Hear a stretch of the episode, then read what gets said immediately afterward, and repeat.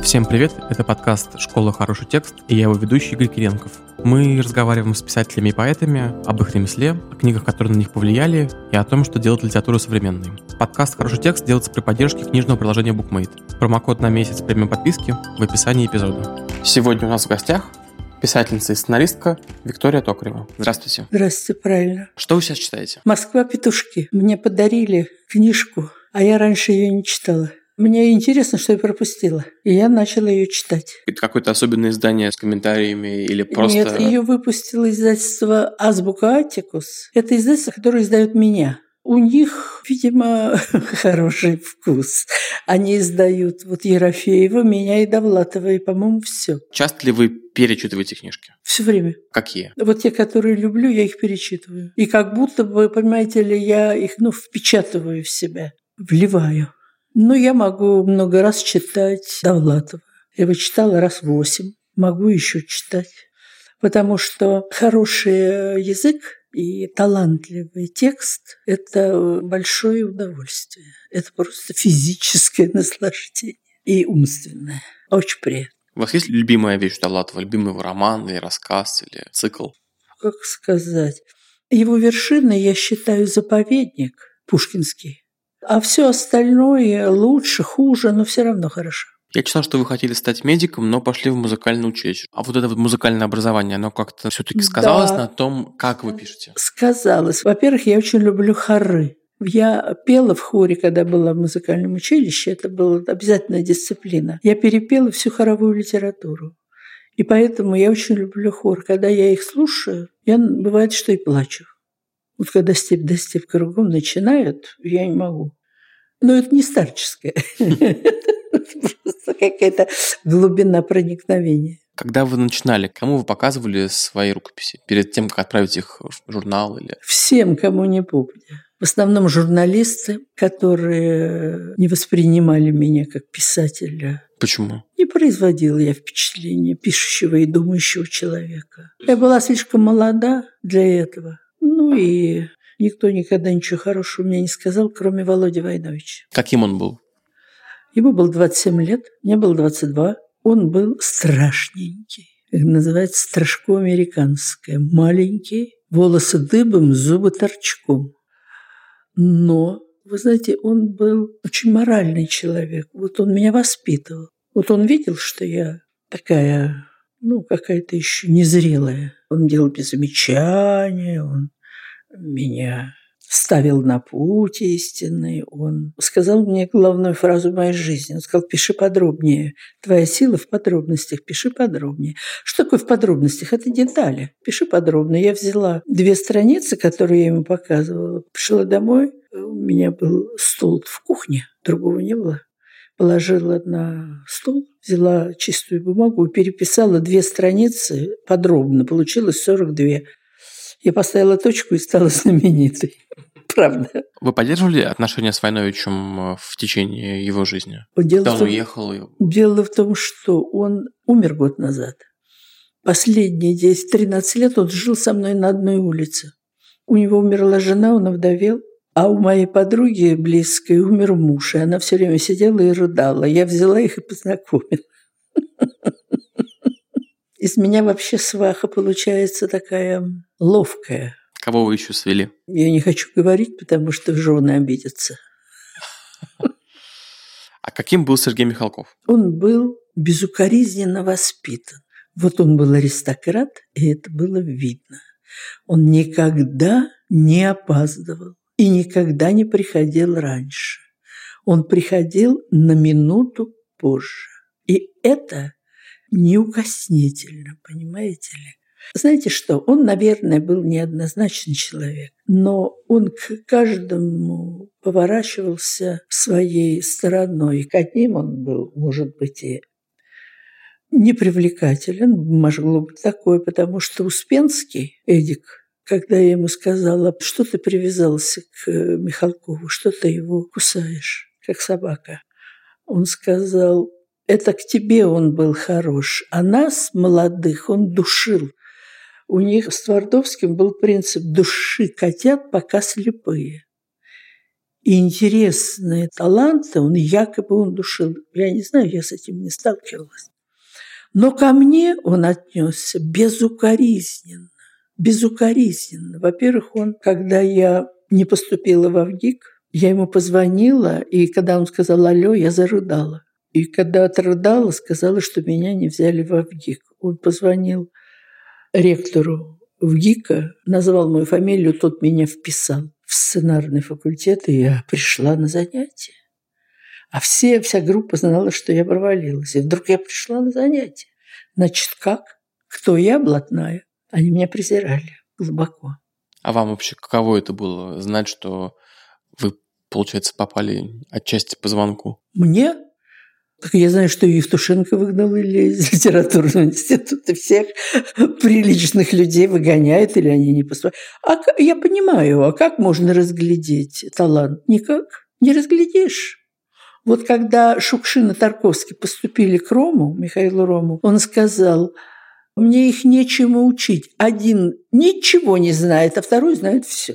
Ну вот как? Причем, кажется, ничего не знает, как раз про Тарковского было сказано, если ничего Я не знаю. Мне кажется, там какой-то такой интересный еще есть поворот, что да. Шукшин был как будто бы лучше готов вообще к этому всему. Ну да, ну вот да. Понимаете, есть люди, которые уже родятся готовыми, наверное, писателями или режиссерами. Они уже так родились, они уже такие. Их уже так сложили, собрали, так? И так выпустили. А вот учить кого-то чему-то, это я не знаю, это ничему не научишь, ничего не поможет. Это нельзя высидеть. Это надо вот так появиться. Тогда в чем предназначение школы хороший текст, если нельзя? А вы знаете, что я так скажу, что когда я начинала, я тоже везде бегала. И хороший текст, и плохой текст. К Кассилию я ходила, и к журналистам конкретным я бегала, и кому-то показывала. Я... Откуда вы всех их знали? Кассилия, Михалкова? Вы знаете, Кассилия я узнала вот как. Я вышла замуж, и мой муж жил на улице Горького, его семья. А улица Горького – это Тверская. центр всего, а? Она сейчас Тверская же? Это? Тверская, да. И рядом был э, литературный институт на этом, на... Бульваре. Да, пять минут идти. Чего не пойти, коли рядом. И вот я приходила и входила как Филиппок, знаете, никто, ничто. Но я была такая какая-то неопасная, милая, 20 там лет, уже интересно. Я помню Кассили, он вел, он что-то рассказывал, он, он был артистичен, благороден. Я помню. И вот однажды они мне... Это был курс литературного прозы. И мне разрешили прочитать рассказ. Рассказ назывался «Про гусей». В этом рассказе было интересно вот что. Двор там птичий какой-то. И вот цыпленок с такой длинной шеей был похож на маленького спившегося орла.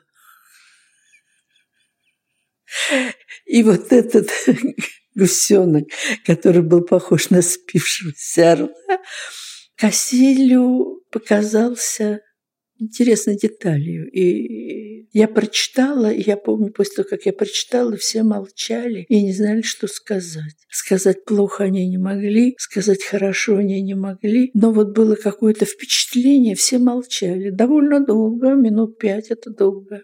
Просто молчание, никто Просто, ничего не говорит. Да, да, вот впечатление. Молчали и молчали. А потом начали что-то говорить, и, конечно, он был благороден, Кассиль, он меня хотел поддержать и что-то сказал надеживающее, вот так. Что вы читали в советское время? Вы как-то разделяли литературу на официальную, неофициальную, разрешенную, диссидентскую? Что у вас было на столе? Были ли там какие-то рукописи, которые давали, что называется, на одну ночь, как Живаго, Да, я читала, Лолиту, или... я читала. Мне давали таким образом раковый корпус. И как вам? Я была потрясена тогда, но когда я сейчас его перечитала, я поняла, что это очень интересная вещь и очень хорошо написанная. Были такие ребята, архитекторы или скульпторы, скульпторы. Ага. Одного фамилия была Силлис, а второго я забыла. И он дал мне прочитать свою книгу о войне, которая была не напечатана. И когда я прочитала эту книгу о войне, я была потрясена новой правдой о войне. Ведь война – это же такая, как бы вам сказать, это была такая литература патриотическая там. А тут я прочитала такие страницы, которые меня потрясли, до сих пор я их помню. Там послали этого Силиса, значит, его начальник, чтобы он шел на вражескую территорию. Это надо было идти в тыл. Ну, и он э, принял, значит, этот приказ, пошел, дошел до конца лесной опушки, где там они располагались, нашел такую выемку, накидал туда листьев, лег и спал храпя часа три, а то четыре. Потом проснулся, выспался и пошел обратно докладывать, что он видел там пять танков, э, десять этих. Выдумывал. Но когда он вошел, то он вдруг увидел очень большое количество ног, он ничего не мог понять. У человека две ноги, а там было много ног, как сороконожка. И вдруг он понял, что этот его начальник э, занимается любовью с врачихой. Оттуда много ног. И он тогда щелкнул каблуками и сказал, ваше задание выполнено. А тот так ему махал-махал, то есть уходи, уходи, и он пятясь, пятясь, пятясь ушел. Ну, он же его посылал э, в тыл врага, его же могли убить, как нечего делать, понимаете ли? А он в это время отдыхал, мягко говоря. Но прелесть, прелесть. Сказать такую правду, это же надо, я не знаю, надо быть смелым человеком, смелым, откровенным с юмором. Как вы относитесь к Светлане Алексеевич? С огромным уважением. С огромным. Вся ее литература кажется мне прекрасной, потому что она честная, вот так как она не гламурная, если можно так сказать. Такая литература должна быть. И сама Алексеевич такая не гламурная, она какая-то вот настоящая. Вы знакомы лично? Нет, не знакома. И мы очень разные. Я даже не представляю себе, как бы мы познакомились и о чем мы говорили. Что вам было писать труднее, прозу или сценарий? Я сценарий писать не люблю. И писала я его только потому, что режиссер был Данелия, и это э, был реальный успех. Если Данелия, то это уже реаль... гарантия. реальная гарантия успеха. А успеха хотелось. Хотелось успеха, славы. Я славы жажду, говорил Александр Сергеевич. Но вы с ним как-то вместе трудились над сценарием? Вы знаете как? Я вам так скажу, что я ему однажды сказала, вот уже в последнее время, когда он уже умирал, он умирал долго, года три. И звонил мне каждый день по привычке общаться.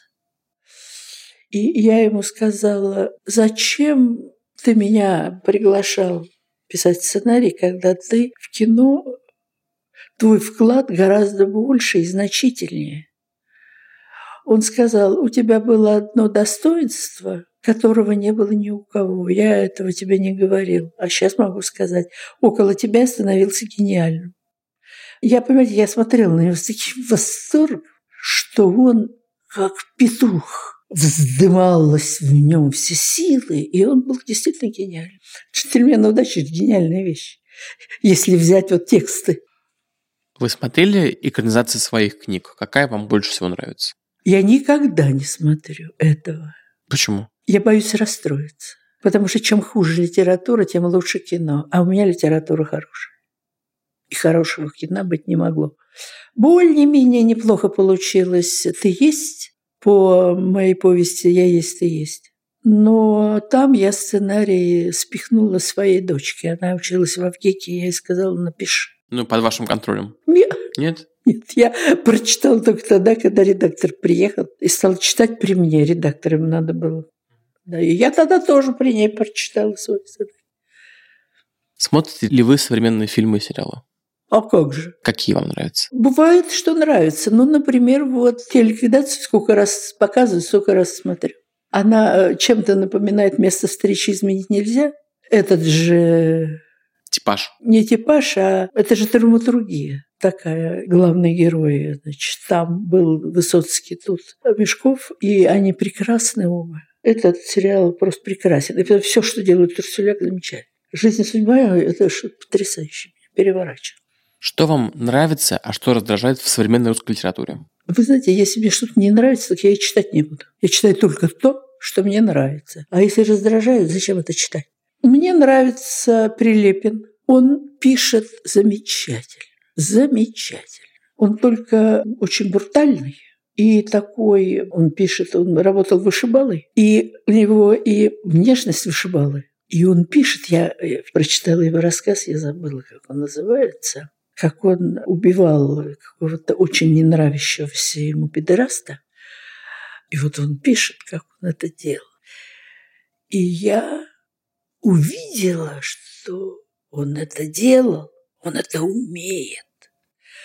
Он запустил пальцы в волосы его и затылком об мостовую восемь раз. Ну, естественно, он его убил.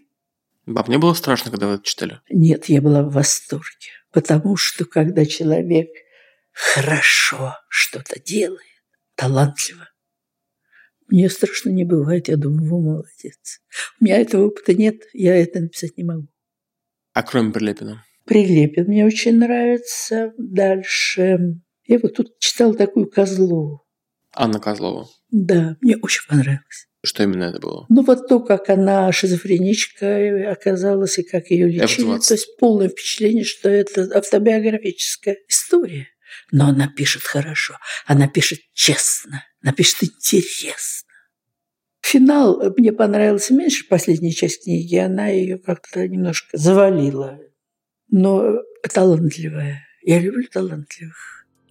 Это был хороший текст. Виктория Токарева и Игорь Кленков. Всем пока.